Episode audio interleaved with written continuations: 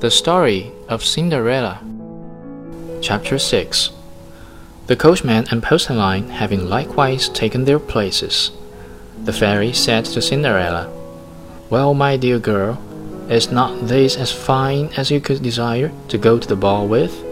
Tell me now, are you pleased with it? Oh, yes, dear godmother, replied Cinderella. And then, with a good deal of hesitation, she added, But how can I make my appearance among so many finely dressed people in these shabby clothes? Give yourself no uneasiness about that, my dear.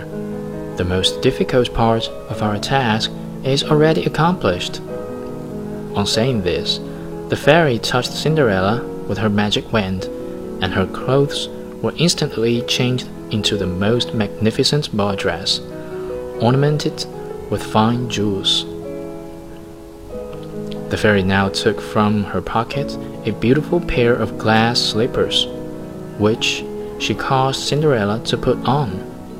And when she had thus completed her work, and Cinderella stood before her, arrayed in her beautiful clothes, the fairy was much pleased.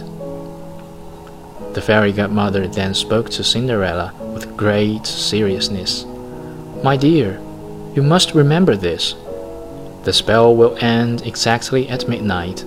You must be sure of the time and leave the ball before the twelfth strike of the clock.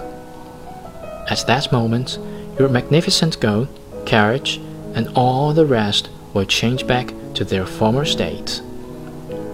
Cinderella promised to faithfully attend to everything that the fairy had mentioned.